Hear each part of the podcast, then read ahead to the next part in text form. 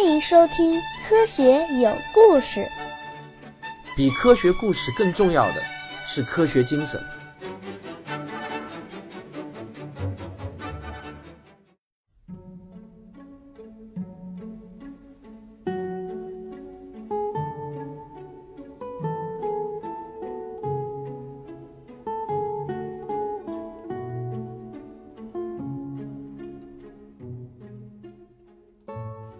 仰望星空，天文学史话。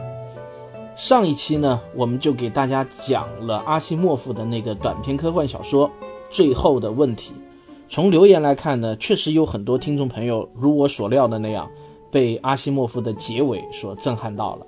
当然，也有一些朋友看得莫名其妙，不知道在讲的什么东西，也不认为这篇短篇小说有多么好，这都很正常啊。其实我的目的只是通过这样子的一个生动的故事。能够让你对宇宙热寂有一些比较深刻的印象而已。今天呢，还要给大家再简单的来说一下宇宙的第二种命运，这个被称之为大撕裂。这个假说首次出现在二零零三年，那个时候距离暗能量的发现已经过去了四年。达特茅斯学院有一位叫做罗伯特考德威尔的学者，他仔细的计算了暗能量对宇宙的影响到底会是怎样。计算结果表明，如果暗能量产生的斥力与宇宙的平均能量密度的比值小于负一的话，那么很可能暗能量的力量就会无限增强下去，一直到把宇宙中所有的基本粒子都互相扯开为止。用大撕裂来形容这种情况，那就是再形象也不过了。于是他就创造了“大撕裂”这个词儿，而且大撕裂的结局会来得非常快。考德威尔认为，也就是五百亿年之后，宇宙就会被彻底撕裂了。所谓的彻底撕裂，就是每一个基本粒子之间互相远离的速度都超过了光速，任何基本粒子之间永远也不再可能发生任何相互作用了。大撕裂假说得到了不少科学家的支持，但是呢，他们的计算结果却不一，甚至有人认为一百五十亿年以后，宇宙。就将进入大撕裂状态。不过我们要知道，这些呢依然是一种假说。虽然说不管五百亿年也好，一百五十亿年也好，相对于我们现在来说呢，都是非常非常遥远的事情，跟我们是没有任何的关系。但每当想到这种可怕的大撕裂的结局，我还是会不寒而栗。想想吧，每一个基本粒子互相远离的速度都大于光速。这个宇宙不可能再发生任何的变化了，一切可能性都丧失了。这样的结局似乎连要有光的机会也没有了。但是在人类没有彻底揭开暗物质和暗能量产生的根源之前，大撕裂仍然是建立在流沙上的城堡，说毁也就毁了。所以呢，大家也就是这么一听，不用过于的担心，也根本没有必要像我那样想想就不寒而栗。这个事情呢。毕竟还太遥远了。好了，讲到这里呢，我们这个仰望星空的专辑呢，也就要进入到尾声了。一部人类探索天文的历史啊，其实也是一部人类追求科学的历史。让我们不妨从天文学的角度来回顾一下这两千五百年来，人类是怎样一步一步的走出蒙昧，产生理性，最后又诞生了科学。进化论告诉我们。人是从动物中进化而来的，那么是什么样的标志性事件让人与动物区分开来了呢？有些人认为是直立行走，有些人认为是使用工具，还有些人认为是对火的利用，等等，各种哲学观点是很多的，似乎呢也都能讲出道理。但我认为这个标志性的事件始于三个字：为什么？当第一批直立行走的智人在头脑中问出了为什么的时候，这些智人就不再是动物了，他们就成为了万物之灵的人类。我们开始追问：为什么会有白天黑夜？为什么会有生老病死？为什么太阳会东升西落？为什么又会有风云雷电？人类文明的曙光正是从这一刻划破了黑暗。浩瀚的宇宙诞生了地球文明，而地球文明思考的第一批问题基本上都是天文学问题，因此从人类诞生的第一天起，也就诞生了天文学。在远古时代，回答这些最为朴素的天文学问题，是全世界所有的智者面临的第一批问题。实际上，所谓的智者，就是人类中第一批产生了好奇心的人。他们试图回答的问题，就是他们自己心中产生的那些问题。闭上眼睛悬想，是所有智者探索答案的唯一方式。这样的悬想持续了几万年，他们得到的答案也都差不多，也就是那些各种各样的神话传说。这些是对大自然中一切现象最方便的解释，也是最容易自圆其说的，只需要编故事就好了嘛。但此时的人类是原始蒙昧的，因为我们没有找到任何一个可靠的寻找答案的方法。这样的悬想，哪怕再持续几百万年。人类对自然的认识也不会有什么本质的提高，直到两千五百年前，在古希腊这片神奇的土地上，开始产生了理性思维，这就是科学精神的萌芽。以毕达哥拉斯为代表的一批先哲们开始思考，用数学来解释天文学问题，这是人类科学精神的第一道闪光，对人类文明来说意义深远。在毕达哥拉斯之后呢，数学就与人类探索大自然规律的活动密不可分了。数学成了了解，数学成了解开大自然奥秘的一把神奇钥匙。有了数学这个工具，我们从此脱离了纯粹的理性思辨，在为自然现象定性的基础上，我们开始寻求定量分析，这是之后一切科学活动的基础。接着。以亚里士多德为代表的实证派的出现，使得人类终于掌握了鉴别一个理论好坏的方法。亚里士多德不仅仅只是支持大地是球形的理论，最为可贵的是，他意识到证据的重要性。他意识到，仅仅用思辨的方式来证明一个理论是远远不够的，比思辨更重要的是实证。大家千万不要小看这样一种认识上的转变。这对于人类来说可不是一件轻而易举的事情，哪怕是在亚里士多德出现后的几千年中，无数人类中的精英，不管是东方的还是西方的，依然固执地认为从经典古籍中寻找问题的答案才是最可靠的方式。比如说，面对一个问题，人有几块骨头啊？中国的大儒们首先想到的，基本上是从经史子集中寻找答案。而西方的先哲们呢，首先想到的可能是到圣经或者其他古老的书籍中去寻找答案，很少有人会萌发从死人身上寻找答案的念头。有史可考的第一个想从解剖学上去寻找答案的人，可能是古罗马时期的盖伦，他至少想到了要去解剖一只猴子来研究人体到底有几块骨头这个问题。但是从盖伦到写出心血运动论的哈维，彻底搞清楚人到底有几块骨头，可是又过去了一千四百多年啊。而在中国，则一直要到清朝才出现了一个叫王清任的医生，是他第一个对《黄帝内经》产生了怀疑，想到要从死人身上找出问题的答案。不过呢，他又没有勇气亲自做解剖，而是去问刽子手和仵作。所以他最终还是没有搞对，以至于这样一个在今天看来完全可以通过实证很容易搞清楚的问题，中国人还得靠留学生从西方回来后才知道正确答案。实证思想是人类从蒙昧迈向理性至关重要的一步，这也是科学精神中分量最重的一块基石。可是直到今天，在每一个人都会被实践出真知的今天。真正具备实证精神的人还是太少了，依然有大量的人对从未经过严格验证的说法深信不疑呀。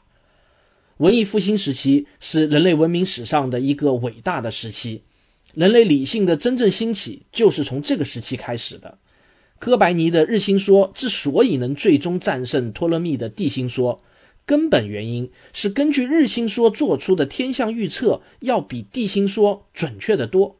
这就是预言和验证的力量，哪怕有异常强大的宗教力量不遗余力地阻止着认知革命，但人类的理性最终还是会战胜一切貌似强大的力量。科学理论的一个重要特征就是可以提出预言，而这个预言又是可以通过人类掌握的观察手段加以证实或者证伪的。这种理性的思维是科学精神中不可分割的重要组成部分。也正是具备这样的精神的人越来越多，才使得开普勒的理论又战胜了哥白尼的理论。但如果哥白尼地下有知，他只会感到无比的高兴，而不会沮丧。他会感谢开普勒把人类对天象的预测带上了一个更高的精度。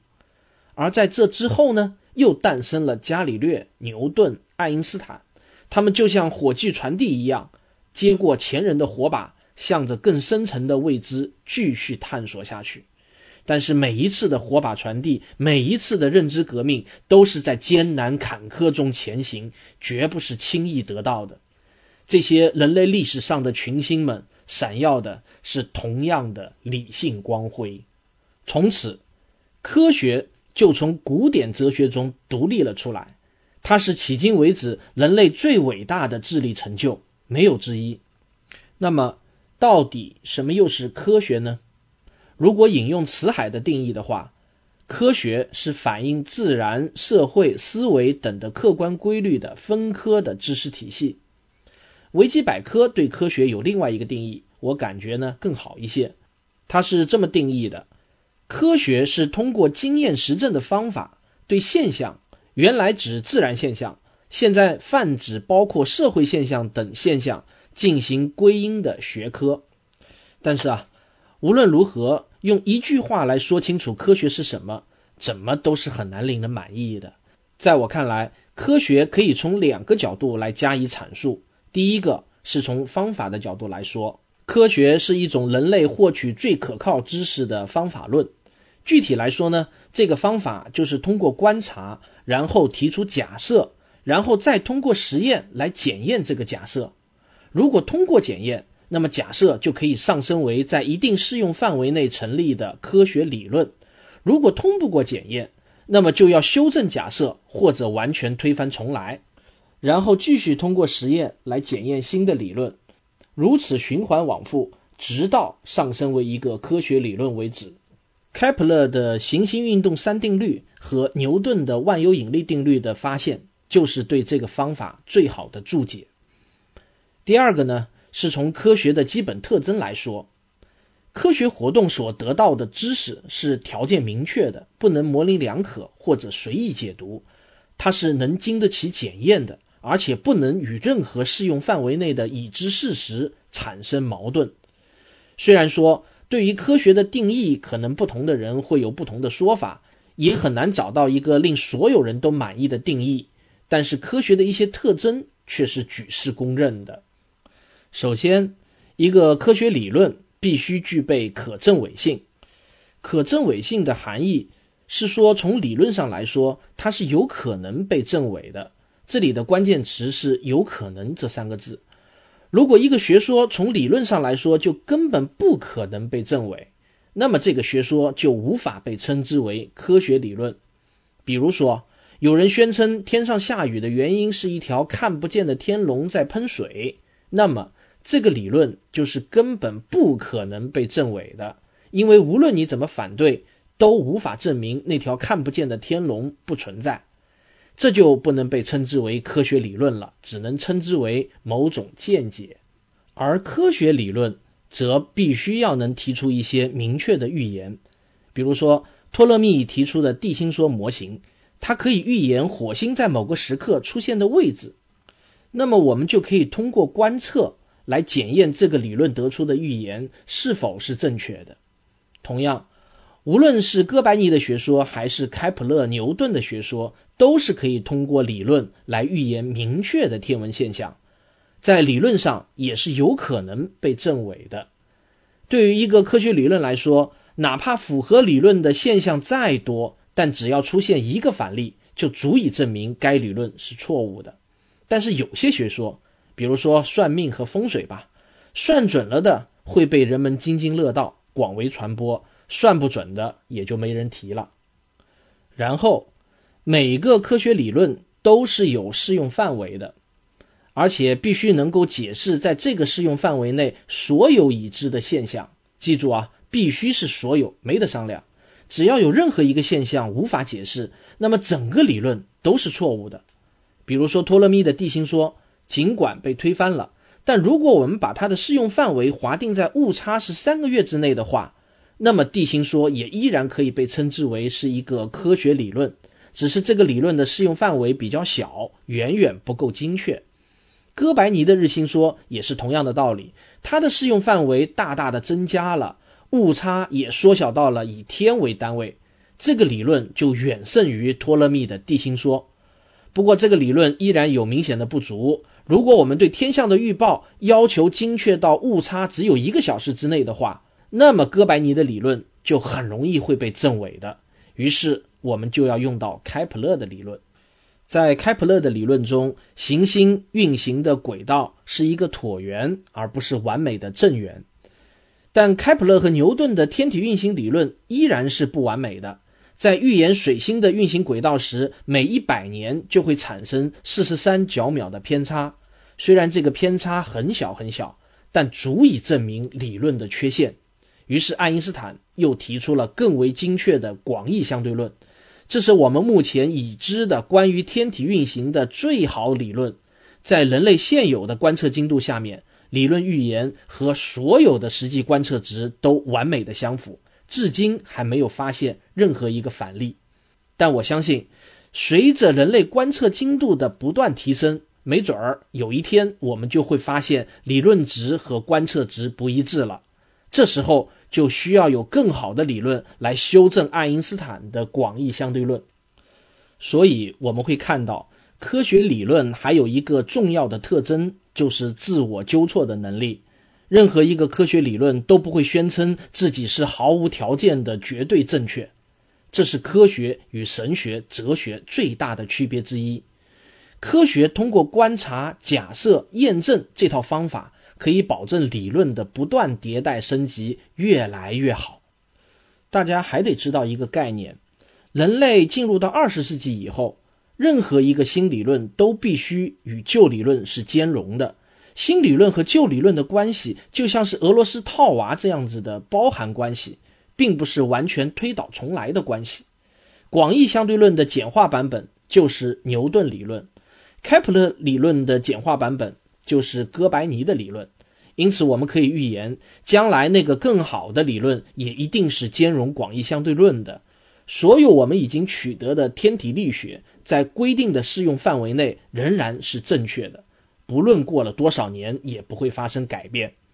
换一句更高深的表达方式，就是说，每一个科学理论都有边界，而科学探索活动就是不断的延伸现有的边界。最后。科学理论还有一个非常重要的特征，就是可重复性。任何一个科学实验或者科学预言都是可以被重复验证的。全世界任何一个地方的科学家，只要采用同样的方法，就一定能重现相同的结果。不能复现结果的理论，永远也进不了科学的殿堂。以上这些都是科学的重要特征。但我并不是说只有这些特征，不同的人会有自己不同的总结方式。这些呢是从正面来解释了什么是科学，我还有必要从反面来解释一下什么不是科学。第一，既不能定性又不能定量的研究对象和研究方法不是科学。我并不是说这就没有价值了，比如说。文学、艺术这些虽然不是科学，但依然是人类文明的重要组成部分，非常非常有价值。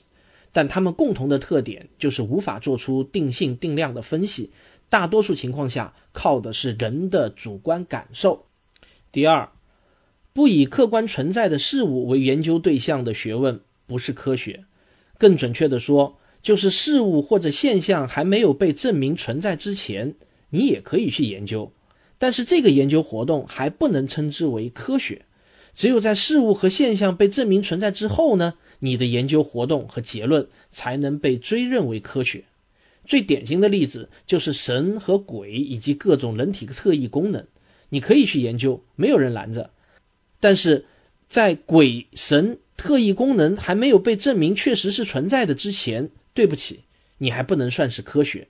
要踏入科学之门，首先你还得拿出你研究对象确实存在的过硬的证据才行。第三，某个理论虽然看上去用了一大堆科学术语，但实际上研究方法和成果并不符合科学的基本范式，也就是我前面提到的那些科学方法和特征。这也就是我们常常说的伪科学。这些伪科学往往喜欢用哲学思辨来代替严谨的推导证明，所举出的证据呢，也往往是孤证，可以当做传说和故事来看待。伪科学还经常和另外一个词一起出现，就是民科。其实啊，民科并非指来自民间的，大学教授也可以是民科。鉴别民科的关键在于有没有科学精神，他们的身上往往具备这样的一些特征。都对科学富有狂热而近乎执拗的热情，却不曾接受过基本的专业训练，也无意接受科学训练，并且呢，他们以独特之梦想为由，拒绝进入科学共同体，拒绝接受同行评议，拒绝承认既有的专业规范，他们拒绝从专业领域出发的任何批评。第四，技术发明不是科学发现，比如中国古代的四大发明，我们都耳熟能详的。但科学史的主流观点认为，这些只是具体的技术发明，不是真正的科学发现。科学发现必须是对自然现象本质规律的探索。我还必须补充说明的是，哲学可以分东西，但是科学是没有东西之分的。凡是一看到有人反对我说你不要拿西方的科学标准来考察我们东方的东西，我就只能表示苦笑和无奈了。科学只有一套标准，没有东方科学和西方科学。科学它就是科学，它起源于西方，但是它是属于全人类的智力财富，没有国界，更没有文化的隔阂。甚至对科学来说，文化和感情都是多余的东西。爱因斯坦认为，科学大厦的基石有两块。一块是古希腊人从欧几里得的几何学中创立的形式逻辑系统，这也就是公理演绎法，从几个不证自明的坚实公理往前逐步推演，从而得出一系列的推论。另一块呢，就是文艺复兴时期发现的，通过系统实验可能找出因果关系。可以说，现代物理学甚至绝大多数伟大的科学成就，都是在这两个基础上。发展起来的。谈到科学，我还得再讲讲什么是科学精神。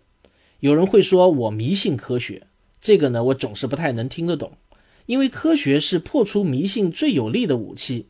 那么，迷信破除迷信的武器到底又是一个什么概念呢？科学精神的第一条就是与迷信完全对立的怀疑精神，不怀疑才叫迷信。那么，迷信怀疑又是啥意思呢？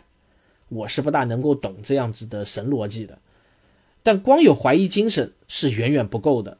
如果只有怀疑而没有实证精神，那么就很容易落入到我前面谈到的那些民科精神中，但又拒绝用举世公认的科学研究范式来研究问题，比如不懂什么是大样本随机双盲对照实验，也不懂孤立不正的基本道理。只是一味的毫无证据的坚信自己就是当代的布鲁诺，所以呢，怀疑必须要加上实证才是科学精神。一个双盲对照实验就不知道破除了多少迷信。科学精神还离不开理性的思维，比如相关性不等于因果性，证明因果性远不是一个统计相关就够了。例如，要证明某一个传染病是由某个病原体导致的，就要满足著名的科赫法则才行。第一，必须在所有病人身上发现该病原体；第二，必须从病人身上分离并培养出该病原体；第三，把培养出的病原体接种给动物，动物应该出现与病人相同的症状；第四，从出现症状的动物身上又能分离培养出同一种病原体。你看。这四个步骤环环相扣，最后得出的结论不得不让你信服。你说这个科赫法则难道不是全人类共同的智力财富吗？当然，某些人可能一听到科赫法则这四个字，根本都不去管其中说的是什么内容，他就可以气势汹汹地对我说：“你不要迷信西方人的法则。”说实话，这是一个万能大棒，什么都可以打。但是，我想请你倒说说看，这个来自西方的科赫法则，它到底哪里错了呢？再比如，无法证明不存在，不等于必定存在。像外星人飞碟来过地球这样子的传说，要证明不存在几乎是不可能的。但这可不等于外星人飞船就一定来过地球了。举证责任恰恰是在宣称存在的一方。但还要记住一条：越是惊人的声称，就越要有惊人的证据。传说和某个看上去有点奇怪的东西，可不是过硬的证据。自认为无法解释的现象，不等于不能解释。很可能解释他的论文早就是汗牛充栋了，只是你从来没有去认真的查询过资料而已。这些我统统称之为理性思维，它们都是科学精神的重要组成部分。我们现在已知的一切天文学知识，无不是在科学精神的引领下，一步一个脚印的探索得来。我们对宇宙的认识，如果比喻成一座雄伟的大厦的话。那么每一块砖瓦都不是凭空而立的，而是一块一块的垒上去的。在建立这座大厦的过程中，我们不断的修正、剔除无法经受住严格检验的砖块，每增加一层，都得经受住无数人的质疑、验证。时至今日，人类已经取得了许多伟大的成就。对于宇宙而言，人类是非常非常渺小的。但是这样渺小的人类，居然能把宇宙了解到今天这样的程度。身为人类的一份子，我深感自豪。但我们的探索还远远没有到达尽头，宇宙留给我们的未知领域还是太多太多了。就在我们的太阳系，我们想知道的东西依然无法尽数。太阳的磁暴是怎么产生的？月亮是怎么形成的？太阳系的这种结构在宇宙中是特殊的吗？太阳系中除了地球之外，还有孕育生命的地方吗？木卫二的海洋中有生命吗？彗星到底来自哪里？奥尔特星云又是怎么形成的？是否还有未发现的大行星？等等等等。从太阳系向外扩展到银河系，我们想知道的事情就更多了。银河系中到底有多少宜居行星？地球之外还有智慧文明的存在吗？是什么力量在推动着银河系自转？银河系的中心是不是真的有一颗超大质量的黑洞？还有没有更好的证据？等等。再从银河系扩展到整个宇宙，更多的未解之谜等待着人类破解。暗物质到底是什么？暗能量又是怎么产生的？伽马射线暴是怎么产生的？星系与星系之间的空间真的是完全空旷的吗？流浪行星是不是大量存在？为什么星系的光度学质量和动力学质量大多数是不相等的，但有一些又是相等的呢？虫洞是真实存在的天体吗？宇宙大爆炸的原因是什么？宇宙将会怎样终结？平行宇宙到底存不存在？等等等等，我们想知道的问题太多了。或许在我的有生之年，这些问题都找不到答案。但更有可能的是，在我的读者群中有这么一位青少年，从此立志去探寻宇宙的奥秘。而在我行将就木之前，他解开了其中至少一个谜题。如果有这么一天，我将为我今天写下的文字而感到无比自豪。我是卓老板，我是吴京平，我是汪杰，我们是科学声音。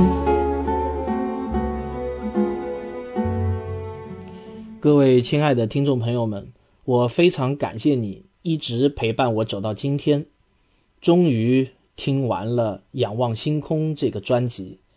说老实话，最后这一期节目，我花了很长很长的时间才把这篇稿子给写出来，因为我觉得特别难，而且我知道。今天这一期节目不是在讲故事，而是大发了一番议论。既然是议论嘛，就肯定会遭到一些不同的观点，也会有不少的听众来向我其中的一些观点发出挑战、质疑，甚至是吐槽。我觉得呢，这些都很正常。这只是我的一家之言。我唯一的希望就是能够引发你的思考，能够让你成为一个具备独立思考精神的人。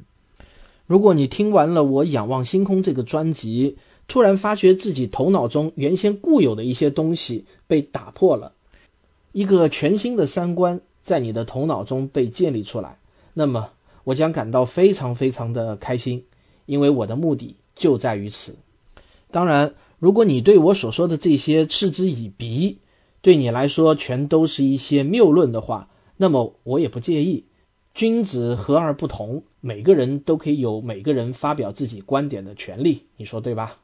仰望星空这个专辑呢，很快要出版一本同名的纸质书，已经由时代华文书局跟我签订了出版合同，估计今年的春节前就会与大家见面。我忽然突发奇想。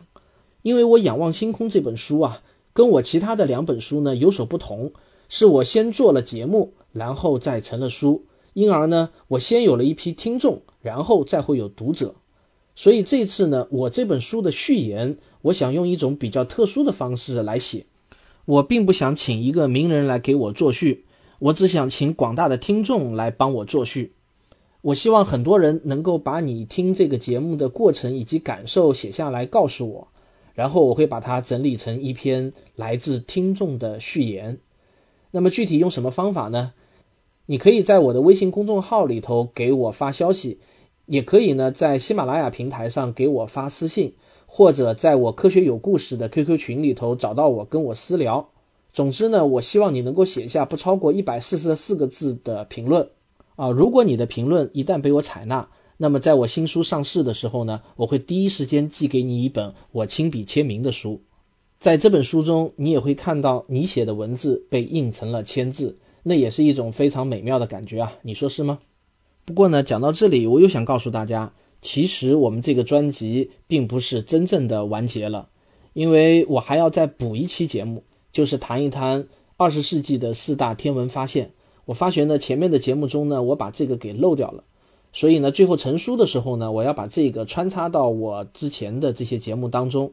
但是在我这个节目当中呢，我就要再补一期节目来谈谈人类二十世纪的四大天文发现。最后还要请广大的听众朋友们放心，虽然《仰望星空》这个专辑就要结束了，但是科学有故事不会结束，我还会给大家带来更有趣的科学故事。所以呢，如果你是第一次听到我这个节目的话，请您还是别忘了要点一下订阅，因为我们这个专辑还没有完呢。如果你是一个老听众，一直听了我二十二期节目都听到结束了，你还一次都没有给我打过赏的话呢，我也觉得这个是有点说不过去了吧。大餐吃完了也该结账了，对吧？每一集能够打个一块钱，我也就心满意足了。当然，如果你之前已经给我打过赏的话呢，呃，千万不要再给我打了，我已经够知足了。说实话，这个专辑结束了，我还有点恋恋不舍呢。最后呢，我也学学卓老板，给大家放一首我自己弹的古典吉他曲。呃，这是我很早以前弹的一个录音了。这个曲子的名字呢，叫做《悲伤的礼拜堂》，略微也可以表达一下我现在的心情。好吧，这就是算我国庆节的彩蛋，送给大家了。